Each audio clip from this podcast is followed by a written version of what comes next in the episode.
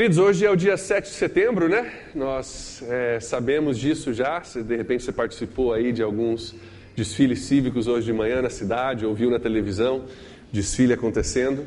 Nós sabemos que é um feriado importante para para a nossa nação, um dia onde nós lembramos a nossa liberdade, né? Nós vamos falar um pouco sobre isso nessa noite, mas antes da gente entrar na nossa mensagem, eu gostaria que a gente lembrasse numa noite onde a gente celebra a nossa liberdade, que a gente lembrasse em oração alguns países hoje que estão lutando pela sua própria liberdade. Nós temos vários países hoje no mundo que estão em conflito, que estão em guerra.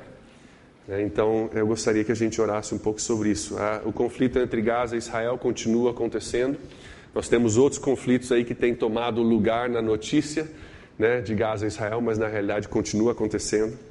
Nós temos dificuldades hoje no Sudão, nós temos uma dificuldade muito grande que não pega a atenção da mídia na República Central Africana.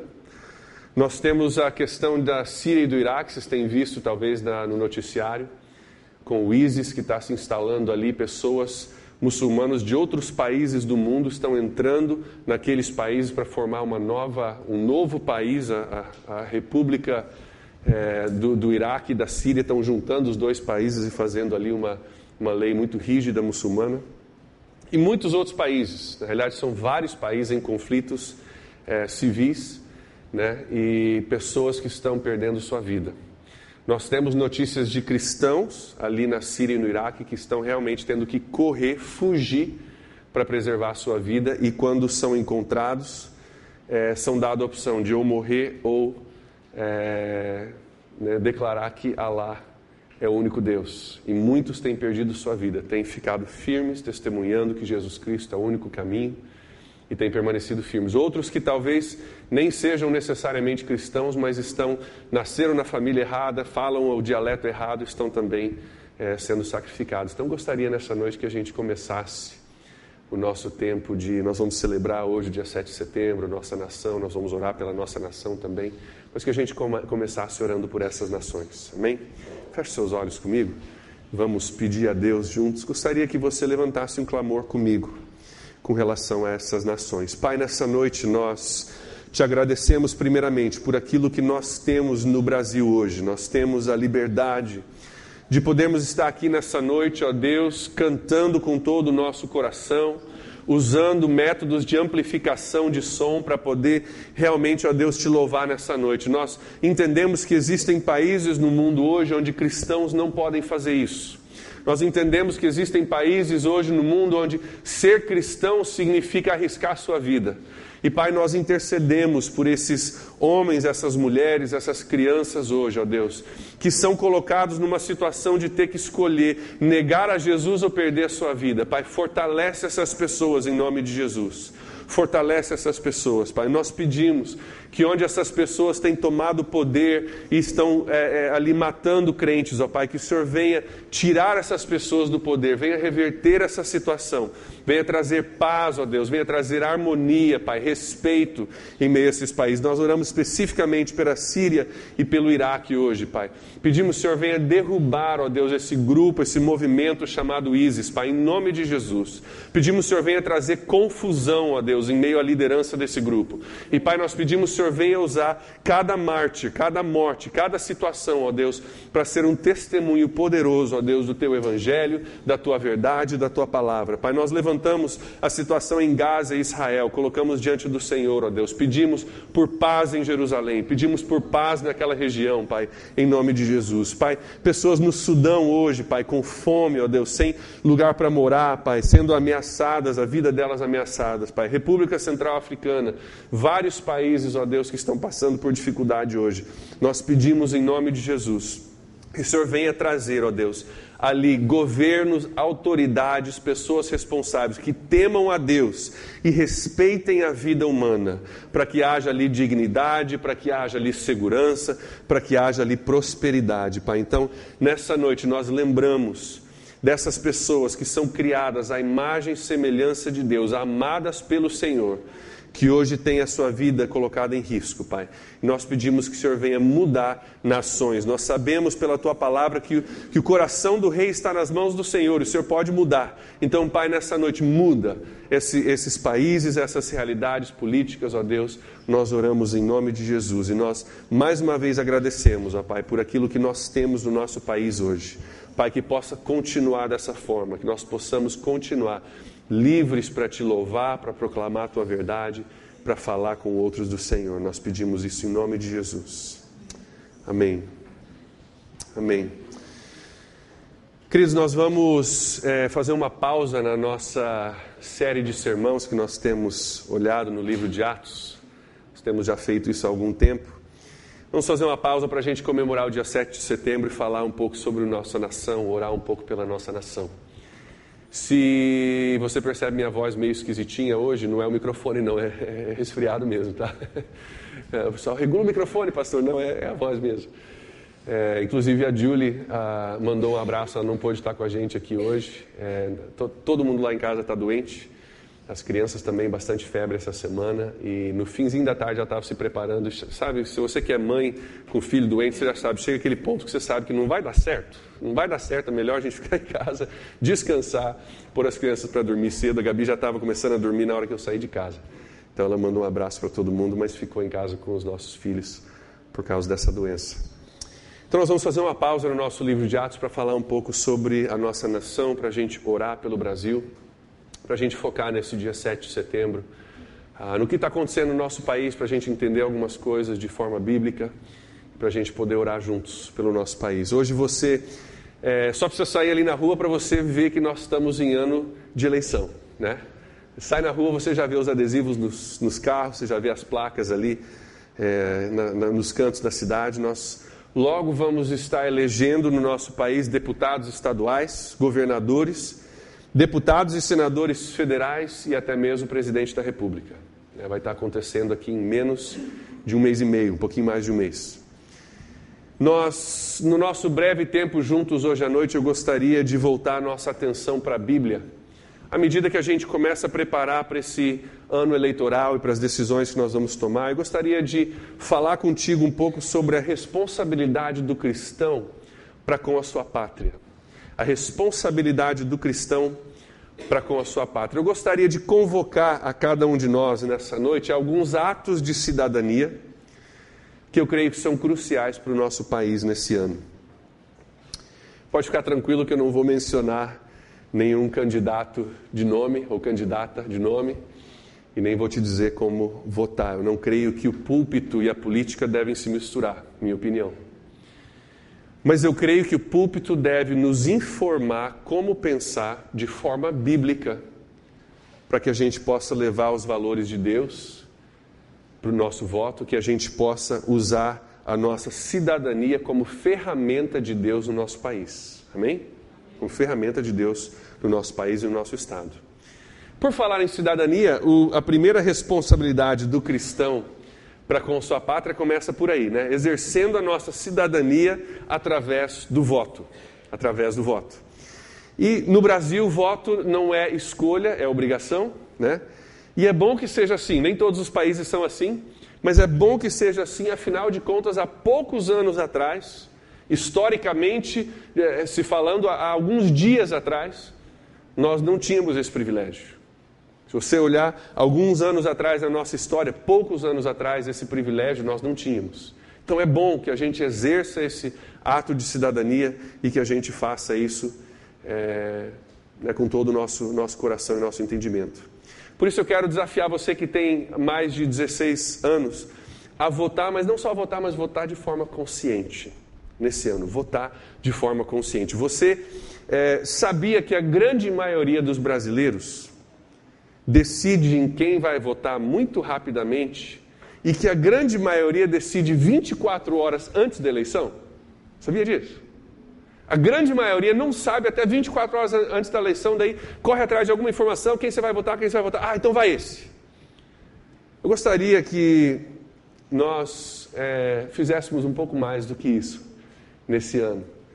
É, talvez isso não aconteça no caso do presidente da República, até por, pela importância do cargo e a publicidade que cerca a eleição presidencial. Mas é, você se lembra em quem você votou para deputado estadual e federal na última eleição? Você se lembra? Alguns estão dizendo sim, alguns não. A grande maioria dos brasileiros não lembra. Se você se lembra, você está entre a minoria. A grande maioria fala, nem lembro quem que era. Era um cara, sei lá, a placa dele era meio amarela, meio azul, meio vermelha, meio verde, mas eu não lembro o nome do cara. A grande maioria de nós não se lembra. Queridos, é importante que a gente ah, tire um tempo para nos informar com relação aos candidatos, para que você possa votar de forma consciente. Para você se informar com relação ao candidato, para você poder votar de forma consciente. Inclusive, existe um site que eu quero passar para vocês. Existe um site chamado excelências.org.br. Não sei se alguns de vocês já conhecem. É um projeto é, chamado Transparência Brasil, é um projeto que busca trazer transparência no meio político brasileiro. E esse site, excelências.org.br, tem informações sobre senadores e deputados federais, não pessoas que estão se candidatando à eleição, mas aqueles que já estão eleitos. Então, de repente, um candidato que está trabalhando a reeleição tem toda a informação daquele candidato ou candidata ali. Ali você vai encontrar informações como Presença ou ausência em plenário. O cara está trabalhando? Está lá, votando?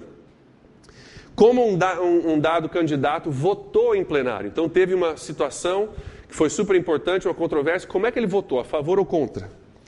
Se propôs medidas relevantes ou só propôs, ah, eu quero que dia 6 de setembro seja o dia do cachorro, o dia do sorvete, o dia do amendoim. Né? Ah, eu coloquei lá três emendas, foi muito bom. Tá, dia do amendoim, dia do sorvete, dia do cachorro. Né? Ou colocou em medidas relevantes. Quanto dinheiro público ele tem gasto em viagens, em diárias, e também se ele tem ocorrências na justiça ou no tribunal de contas. Consta tudo ali. Diz até qual é a, a, a ocorrência no tribunal e tal. Vale a pena você investigar, tomar um tempo para você ter um pouco mais de informação sobre o candidato. Se é um candidato à reeleição, você pode entrar lá, excelências.org.br, você pode ver toda essa informação. Se é um candidato que está se tentando se eleger pela primeira vez, a gente já vai precisar de um pouco mais de ajuda. Mas eu quero desafiar vocês. Tira um tempo para olhar, para pesquisar, para ver na internet, para assistir alguma coisa onde você possa ter informação e ver o perfil do candidato antes de você votar. Além de informações úteis achadas nesse site e em outros sites por aí, nós temos, queridos, critérios bíblicos aos quais nós devemos estar atentos na hora de votar. Não é verdade? Então não é só se ele colocou emendas boas, se ele estava lá em plenário não estava, se gastou muito dinheiro ou não gastou, mas também é importantíssimo que a gente leve em conta o posicionamento dos candidatos com relação a valores bíblicos. É importantíssimo que a gente faça isso. E que esses critérios bíblicos nos rejam na hora da gente votar. Que valores bíblicos são esses? Na verdade, a gente diria todos os valores bíblicos, né? nós não vamos deixar alguns de fora todos os valores bíblicos, mas existem hoje no Brasil alguns valores bíblicos em particular que estão sendo atacados através de alguma política, algumas legislações que estão ah, tramitando aí ah, no nosso Congresso e, enfim, na, na, na, no poder hoje. Valores hoje que estão sendo atacados, por exemplo, o valor da, da, da a identidade da família, como um pai e uma mãe, né, os valores bíblicos de família sendo atacados o valor bíblico da vida sendo atacado. Sendo atacado hoje em dia. Hoje existe um movimento no Brasil tentando legalizar o aborto. Sabiam disso, né? Está tramitando. Não é de ontem, não é de hoje, mas está acontecendo. Queridos, nós temos um dever bíblico, um, um, valor bíblico que nos informa com relação a isso, a essa, essa questão. Que Deus é a favor da vida que toda criança é criada à imagem e semelhança de Deus. Inclusive, o rei Davi diz em Salmo 139, abra sua Bíblia comigo, nós vamos ter aqui na tela também. Salmo 139. O rei Davi diz uma coisa interessante que nós precisamos levar em consideração com relação a essa essa questão política. Diz ali: Tu criaste o íntimo do meu ser e me teceste no ventre da minha mãe. Está falando sobre Deus criando uma criança na barriga da mãe. Versículo 14: Eu te louvo porque me fizeste de modo especial e admirável. Tuas obras são maravilhosas. Eu digo isso com convicção. versículo 15. Os meus ossos não estavam escondidos de ti quando em secreto eu fui formado e entretecido como nas profundezas da terra. Versículo 16. Os teus olhos viram o meu embrião. Todos os dias determinados para mim foram escritos no teu livro, antes de qualquer deles existir. São versículos que falam do, do, mover de Deus, da participação de Deus ali na geração da vida de uma criança. A Bíblia, os valores bíblicos são pró-vida. São pró-vida. Deus é pró-vida. Então existem valores bíblicos que nós temos que levar em conta na hora de orar, na, na hora de votar. Porque se não se leva em conta essas coisas, nós podemos acabar acontecendo como acontece em alguns países, já aconteceu em alguns países, inclusive os Estados Unidos, na década de 70, a, questão do aborto foi legalizado. Não sei se vocês entendem isso, sabem isso dos Estados Unidos, mas em 1973 foi legalizado. Na realidade, as pessoas estavam meio dormindo no ponto e aconteceu uma legislação por trás das, das, das portas ali e foi legalizado o aborto. Queridos, as estimativas, as melhores estimativas hoje nos dizem que nos Estados Unidos, desde 1973, já houveram 54 milhões de abortos. Isso é equivalente à população hoje no Brasil, população dos estados, conjunta dos estados do Rio Grande do Sul, Santa Catarina, Paraná, Rio de Janeiro, Espírito Santo, Mato Grosso em Mato Grosso do Sul. 54 milhões de pessoas.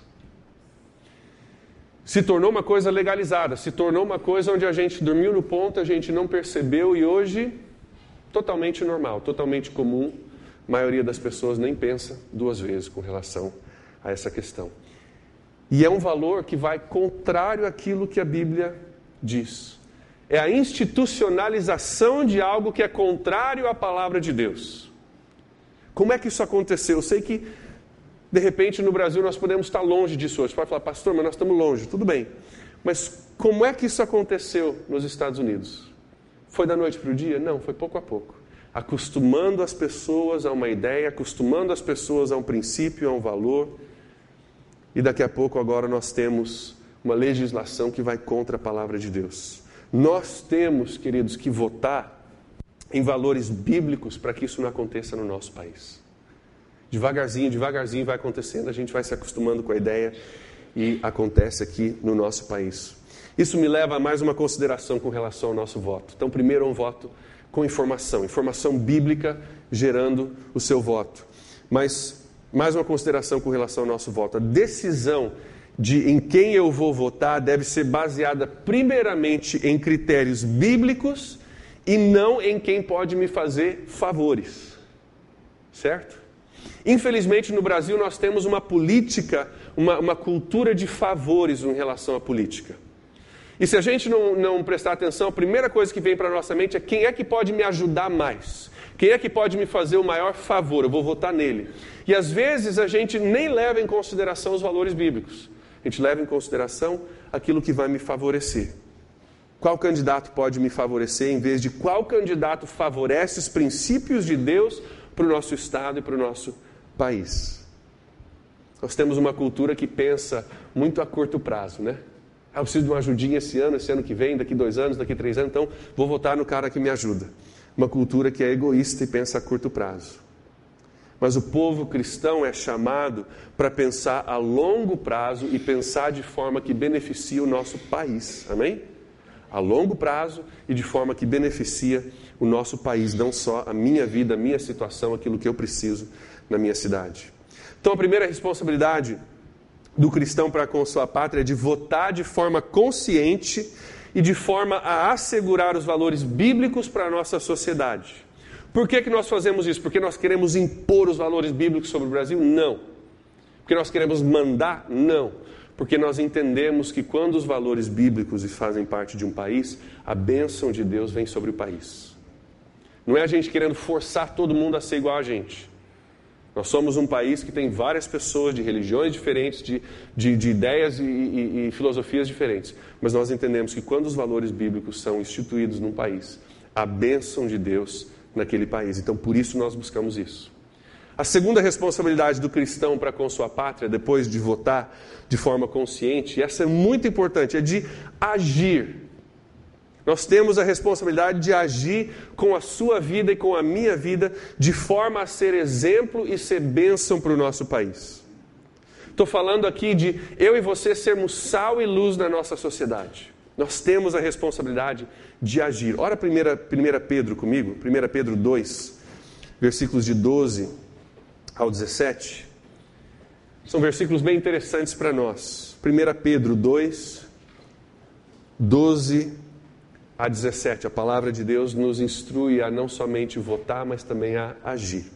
Olha lá o que diz: Vivam entre os pagãos de maneira exemplar, para que, mesmo que eles os acusem de praticar o mal, observem as boas obras que vocês praticam, praticam e glorifiquem a Deus no dia da intervenção dele. Versículo 13. Por causa do Senhor, sujeitem-se a toda autoridade constituída entre os homens, seja o rei, como autoridade suprema, seja os governantes, como por ele enviados, para punir os que praticam mal e honrar os que praticam bem. Pois é da vontade de Deus que, praticando o bem, vocês silenciem a ignorância dos insensatos. Vivam como pessoas livres, mas não usem a liberdade como desculpa para fazer o mal. Vivam como servos de Deus. Versículo 17. Tratem a todos com o devido respeito. Amem os irmãos, temam a Deus e honrem o Rei. Esses versículos pedem quatro coisas de nós. Primeiro, no versículo 12, que nós sejamos um exemplo de vida no nosso país, na nossa cidade, na nossa sociedade. Exemplo de vida, obedecendo às leis do país, nos preocupando com o nosso próximo, sendo pessoas de paz, sendo pessoas de bem. Viva a sua vida de forma exemplar. Esse, essa necessidade de nós agirmos. Segunda coisa que ele diz ali é que nós devemos nos sujeitar às nossas autoridades. Versículo 13 e 14. Não é só esses versículos que falam sobre nós sujeitarmos a autoridades políticas, existem vários outros nós não vamos ler, eu vou citar Romanos 13, 1 fala sobre isso. Tito 3, 1 fala sobre isso. E também os que nós lemos em 1 Pedro 2,13. Então nós devemos nos sujeitar à autoridade, sabendo que toda autoridade, a Bíblia diz, é constituída por Deus. Queridos, eu quero abrir um parênteses aqui para dizer uma coisa. Cuidado com o que você fala sobre uma autoridade no nosso país. Você não precisa concordar com todas as decisões de uma autoridade. Provavelmente nunca vá concordar com todas as decisões. Você pode discordar sem desonrar. Tá bom? Existe um princípio bíblico, eu não entendo, tem horas que eu não gosto, mas existe um princípio bíblico que diz: eu devo me sujeitar e honrar as autoridades ao meu redor. Não preciso concordar, não preciso engolir tudo, mas eu devo ter uma atitude de honra e submissão. Tá bom? Então, cuidado com o que você fala. Você pode é, falar da sua discordância sem desonrar essa pessoa. Número 3, ele, é, o terceiro lugar, ele diz ali que nós devemos deixar as nossas ações falar por si próprias, no versículo 15. Faça o bem, viva em paz, seja bom vizinho, seja bom empregado, pague suas contas em dia, não cole na escola. Né? Viva de forma exemplar, porque essas coisas são contagiantes e essas coisas são o maior testemunho na nossa sociedade. São contagiantes e são testemunho na nossa sociedade. E por último, ele diz: temam a Deus e honrem as autoridades, versículo 17. Queridos, esse princípio é muito interessante. Honre as autoridades, tema somente a Deus. Nós temos um lugar de honra para as autoridades, mas quem manda é Deus. Nós temos até estudado nos livros de Atos, né? As autoridades vêm e falam: não fale mais o nome de Jesus. Eles dizem: os senhores julguem por si próprios se nós devemos obedecer ao Senhor ou a Deus. Fazem respeito, fazem com cuidado, mas entendem que Deus é a autoridade maior. Então, honrem as autoridades e temam a Deus. Queridos, a esperança do Brasil não está na política. A esperança do Brasil está em Deus. Amém? Entendem isso? Achar que a política é a solução do Brasil é uma furada. A solução do Brasil não vai ser de cima para baixo, vai ser de baixo para cima, à medida que nós agimos e vivemos de tal forma a contagiar o nosso país para mudar a nossa sociedade de baixo para cima. Achar que a mudança vem de cima para baixo, que a solução é política, é um erro, inclusive é um erro muito comum hoje em dia, não só hoje em dia, mas na época de Jesus já era um erro que era cometido. As pessoas, tanto os discípulos de Jesus, quanto outros, achavam que Jesus viria como um reinado político. Não é verdade? Nós lemos no começo do nosso estudo de Atos, você não precisa nem olhar, mas eu vou ler para você, Atos 1, 6. Os discípulos vêm para Jesus e dizem: Senhor, é nesse tempo que o Senhor vai restaurar o reino a Israel? Eles tinham acompanhado Jesus ali antes da sua morte. Jesus tinha caminhado, ele tinha feito milagres, tinha tomado bastante atenção. Falaram: esse cara agora, logo ele vai lançar a candidatura dele. Vai botar os romanos para fora e vai instituir um novo reinado em Israel. Aí o que, que acontece? Para surpresa deles, Jesus morre crucificado na cruz. Caramba, e agora? Essa ideia do reinado dele, desse negócio político, já, já foi embora. Aí acontece um milagre maior ainda: Jesus ressuscita dentre os mortos, começa a aparecer para as pessoas. Os discípulos falam: agora, beleza, agora que o negócio vai. Jesus agora vai bombar a tua candidatura. Porque você já era um cara maravilhoso, já curava um monte de coisa, mas agora você ressuscitou dos mortos. É agora que o Senhor vai restaurar o reino a Israel? E a resposta de Jesus, nós olhamos isso algumas semanas atrás, é: meu poder é diferente.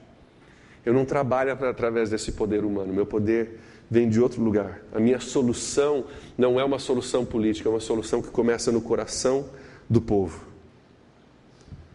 Jesus não veio para mudar o mundo através de política, mas sim através do amor, através do sacrifício dele na cruz, através da transformação do coração do homem. Muitos líderes políticos da época de Jesus não o reconheceram como Messias justamente porque eles esperavam alguém que viria fazer um movimento político.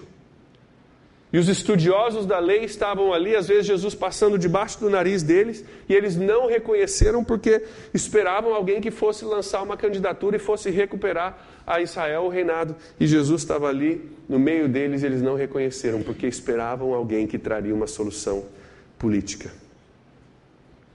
Tem uma frase que Jesus usa que eu acho que resume muito bem a visão que ele tinha. Olha comigo em Marcos, capítulo 12. Marcos, capítulo 12, versículos de 13 a 17. Uma conversa de Jesus que eu acho que resume bem a ideia que ele tinha, a visão que ele tinha com relação à diferença do poder político e o poder de uma vida vivida para Deus. Marcos 12, de 13 a 17. Talvez os irmãos já conheçam um diálogo bem famoso na Bíblia. Versículo 13 diz que mais tarde enviaram a Jesus alguns dos fariseus e herodianos para apanharem em alguma coisa, para o apanharem em alguma coisa que ele disse, tentando criar uma situação para Jesus ter problema. Versículo 14. E esses se aproximaram dele e disseram: Mestre, Sabemos que és íntegro e não te deixas influenciar por ninguém, porque não te prendes à aparência dos homens, mas ensinas o caminho de Deus conforme a verdade. É certo pagar imposto a César ou não? Devemos pagar ou não? Jesus, percebendo a hipocrisia deles, perguntou: Por que vocês estão me pondo à prova? Tragam-me um denário para que eu veja. Eles trouxeram essa moeda da época chamada um denário. E ele levanta essa moeda e pergunta para eles: de quem é essa imagem e essa inscrição no denário? Eles respondem: de César. Versículo 17. Então Jesus lhes disse: deem a César o que é de César e a Deus o que é de Deus. E a palavra diz ali que eles ficaram admirados com ele. Jesus pega essa moeda, levanta e diz: De quem é a imagem aqui? De César. E Jesus usa aquilo para dizer o seguinte: que nós devemos honrar o rei, as autoridades, como nós vemos no versículo anterior, pagando o nosso imposto. Afinal, o dinheiro é feito por e tem a imagem do governo humano. O dinheiro é feito pelo governo humano, que tem a imagem do governo humano, é coisas do governo humano. Então, sim, pague seu imposto. Mas ele não para por ali, porque ele, ele diz, ele nos lembra que como a, a moeda tem a imagem de César, a nossa vida tem a imagem e a semelhança de Deus. E ele diz: dê a César o que pertence a César, e dê a Deus o que pertence a Deus, a sua vida. Você quer saber como que eu vou revolucionar o mundo? Você quer saber como que nós vamos mudar a direção do mundo? Não é como uma revolução política, é a gente entregando a nossa vida 100% a Deus, vivendo para Deus de forma exemplar, transformando a nossa sociedade de baixo para cima e não de cima para baixo. A forma de Jesus, querido, o reino de Deus, na maioria das circunstâncias, é de cabeça para baixo. Quando você é pobre, você é rico. Quando você está com problema, você é consolado. Jesus, que poderia vir com todos os anjos, com toda a majestade, mostrar que ele é poderoso e vir de cima para baixo, ele começa de baixo para cima. O reino de Deus trabalha muitas vezes ao contrário. As mudanças que nós queremos ver no Brasil só vão vir quando cada um de nós dermos as nossas vidas para viver de forma a mudar o nosso país, de cima para baixo. Por último, a terceira responsabilidade que nós temos: primeira é de votar de forma consciente, segunda é de agir, entregar sua vida e viver de certa forma a ser um exemplo de cristianismo, a transformar a sua sociedade. A terceira é de orar. Olha comigo em 1 Timóteo 2, de 1 a 3. 1 Timóteo 2, de 1 a 3, diz assim: Antes de tudo, recomendo que façam súplicas, orações, intercessões e ações de graça por todos os homens. Continua, pelos reis e por todos que exercem autoridade, para que tenhamos uma vida tranquila e pacífica, com toda piedade e dignidade. Isso é bom e agradável perante Deus, o nosso Salvador. Então, façam súplicas, orações, intercessões e ações de graças pelos reis e por todos que exercem autoridade autoridade. Queridos, a arma mais poderosa que nós temos como cristãos na nossa sociedade é o poder da oração. A arma mais poderosa que nós temos na nossa sociedade é o poder da oração. A Bíblia nos chama a orar pela vida dos nossos líderes e abençoar a vida deles. A orar pela vida deles e abençoar a vida deles. Nós fazemos isso todos os cultos de oração na terça-feira à noite. Oramos pelos líderes da nossa cidade. E talvez um dos versículos mais conhecidos com relação à oração e com relação ao, ao país em que moramos, 2 Crônica 7,14, o último versículo nessa noite. Olha comigo lá, 2 Crônica 7,14. A maioria de vocês já conhece. Bem usado com relação a questões do nosso país. Diz assim: Se o meu povo, que se chama pelo meu nome, se humilhar e orar, buscar a minha face, se afastar dos seus maus caminhos, dos céus o ouvirei, perdoarei o seu pecado e curarei. Algumas versões, sararei a sua terra. Queridos, a oração que você faz, que nós fazemos pelo Brasil, pode mudar o rumo de uma nação. Você crê nisso? A oração do povo de Deus pode sim mudar o rumo de uma nação. Pode sim. Aconteceu na Bíblia, pode acontecer ainda hoje. Então, nós temos três responsabilidades, na realidade, da qual a mais fácil é votar. Por quê? Porque votar a gente faz uma vez por ano, cada dois anos, cada quatro anos, enfim, dependendo da eleição, a gente faz uma vez de vez em quando. É muito fácil. Mas a segunda responsabilidade, a terceira, é uma que requer um pouco mais de esforço da nossa parte. Viver o seu, a sua vida diariamente de forma a influenciar a nossa nação. Orar diariamente pela nossa nação. Essas são as coisas mais difíceis. A nossa responsabilidade de viver de forma exemplar e orar pelo nosso país é diária. É diária. Nós vamos tomar alguns minutos antes do encerramento para que a gente possa orar pelo nosso país juntos. Nós vamos só falar de oração, nós vamos praticar isso juntos nesse 7 de setembro. Mas antes da gente fazer isso, para preparar o nosso coração para a oração, eu gostaria que você ouvisse uma música, na realidade, um vídeo que nós vamos tocar. É uma música apresentada por um cantor evangélico chamado João Alexandre, muitos de vocês conhecem o João Alexandre. João Alexandre tem sido levantado por Deus no Brasil como um profeta, eu penso nele como um profeta. Ele tem músicas muito divertidas, muito legais, é um músico fantástico, mas ele tem algumas músicas cuja letra é extremamente incisiva. Corta mesmo, ele vai lá na raiz da questão. Tem uma música bem conhecida de João Alexandre que se chama Pra Cima Brasil. Quero que você ouça essa música E depois de ouvir essa música, nós vamos orar junto pelo nosso país. Volte sua atenção aqui para a tela. Vamos ouvir juntos. Vamos lá.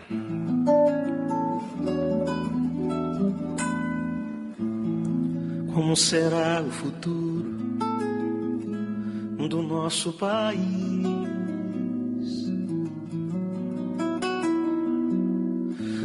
Surge a pergunta no olhar e na alma do povo.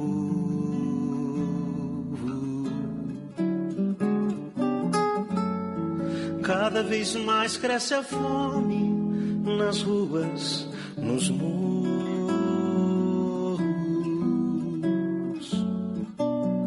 Cada vez menos dinheiro para sobreviver.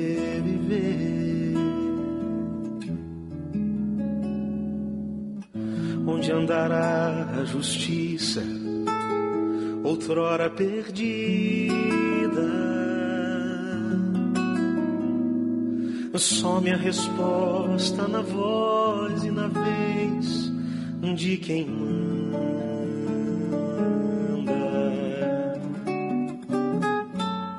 Homens com tanto poder e nenhum coração.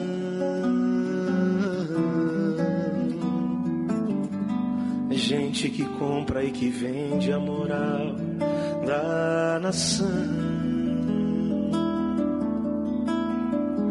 Brasil, olha pra cima. Existe uma chance de ser novamente feliz, Brasil, oh, há uma esperança. Volta teus olhos para Deus, o justo juiz. Sobre a imensa nação brasileira, nos momentos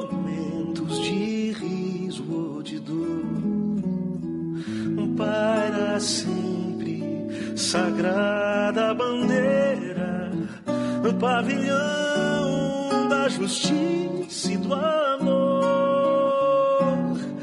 Recebe o afeto que se encerra em nosso peito juvenil,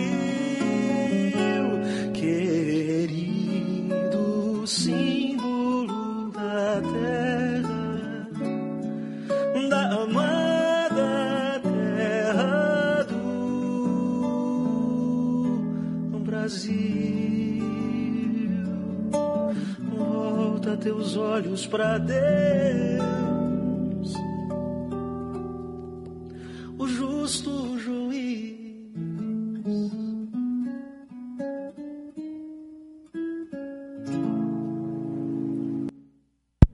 Vamos orar? Feche seus olhos comigo.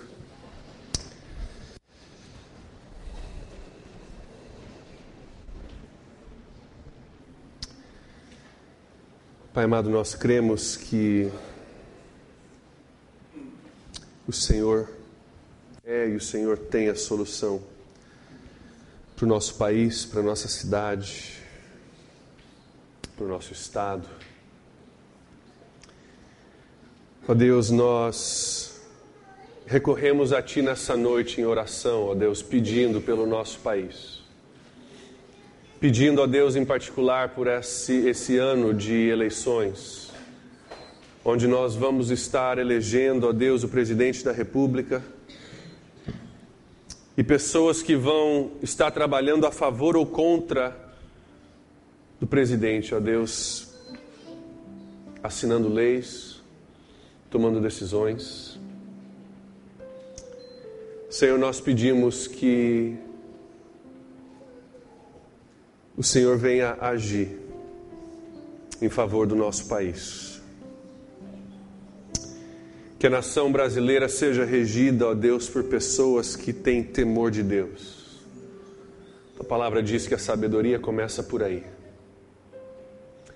E quando não há temor de Deus, nós podemos então entender que há falta de sabedoria. Pai, nós pedimos que as pessoas que regem nosso país possam ter temor de Deus. Nós não temos ilusões, ó Deus, de ter pessoas perfeitas, mas nós pedimos, ó Deus, que o Senhor venha direcionar o nosso país, as pessoas que serão eleitas, os nossos votos, ó Deus, como cidadãos. E principalmente, ó Deus, que depois de eleitas essas pessoas venham a ter os corações regidos pelo Senhor. Como nós falamos no começo, o coração do rei está nas mãos do Senhor, diz a palavra. Então, Senhor, que haja essa abertura para ouvir do Senhor e para reger a nação de acordo com os princípios que tragam bênção para a nossa nação. Pai, nós clamamos pelo Brasil que o Senhor não permita, ó Deus, que a injustiça venha se institucionalizar no nosso meio, Pai. Não permita, Senhor, que que nós façamos lei daquilo que é contrário à tua lei, ó Deus. Nós possamos ser um país que ama e preserva a vida. Um país que ama e preserva a família como alicerce da nossa sociedade. Nós pedimos, ó Deus, que o temor do Senhor venha trabalhar no coração de cada um, ó Deus, tirando a injustiça, tirando aquilo que acontece por baixo da mesa, tirando aquilo que acontece em portas fechadas, ó Deus. E que esse país, ó Deus, sempre seja um país onde há liberdade para te louvar, onde há liberdade para proclamar a tua palavra. Pai, eu peço em especial por cada um de nós hoje que temos a obrigação não só de votar, mas nós temos um chamado para viver de tal forma a influenciar a nossa nação. Pai, que nós não possamos relegar a nossa, a nossa, o nosso chamado a um voto que nós fazemos, a uma coisa que nós fazemos uma vez por ano, mas que nós possamos entender que a minha forma de viver e a forma de cada um de nós vivermos, ó Deus, influencia cidades, influencia regiões, influencia nações. Nos ajuda, ó Deus, a fazer essa nossa parte como cidadãos do Brasil, mas principalmente como cidadãos do Reino, morando no Brasil. Nós pedimos isso nessa noite, encarecidamente, ó Deus, pedimos o poder do Teu Espírito fluindo nas nossas vidas para que a gente possa viver isso dia a dia E te agradecemos mais uma vez, ó Deus, pela nossa nação. Pedimos que a tua bênção esteja sobre ela, Pai. Pedimos, ó Deus, que o Senhor esteja trabalhando de tal forma a eliminar do nosso meio, Deus, a pobreza que ainda existe, a fome que ainda acontece, as injustiças que ainda existem hoje, Pai, no nosso meio, Pai. Pedimos Senhor venha trabalhar para eliminar isso, através de nós e através também das decisões que são tomadas. Te louvamos e te agradecemos por isso nessa noite, Pai, em nome de Jesus. Amém. Amém. Cris, nós temos uma responsabilidade muito séria de viver de tal forma e de orar pelo nosso país. Né? Uma coisa diária, uma coisa muito séria. Que Deus nos ajude a fazer isso da melhor forma possível. Amém?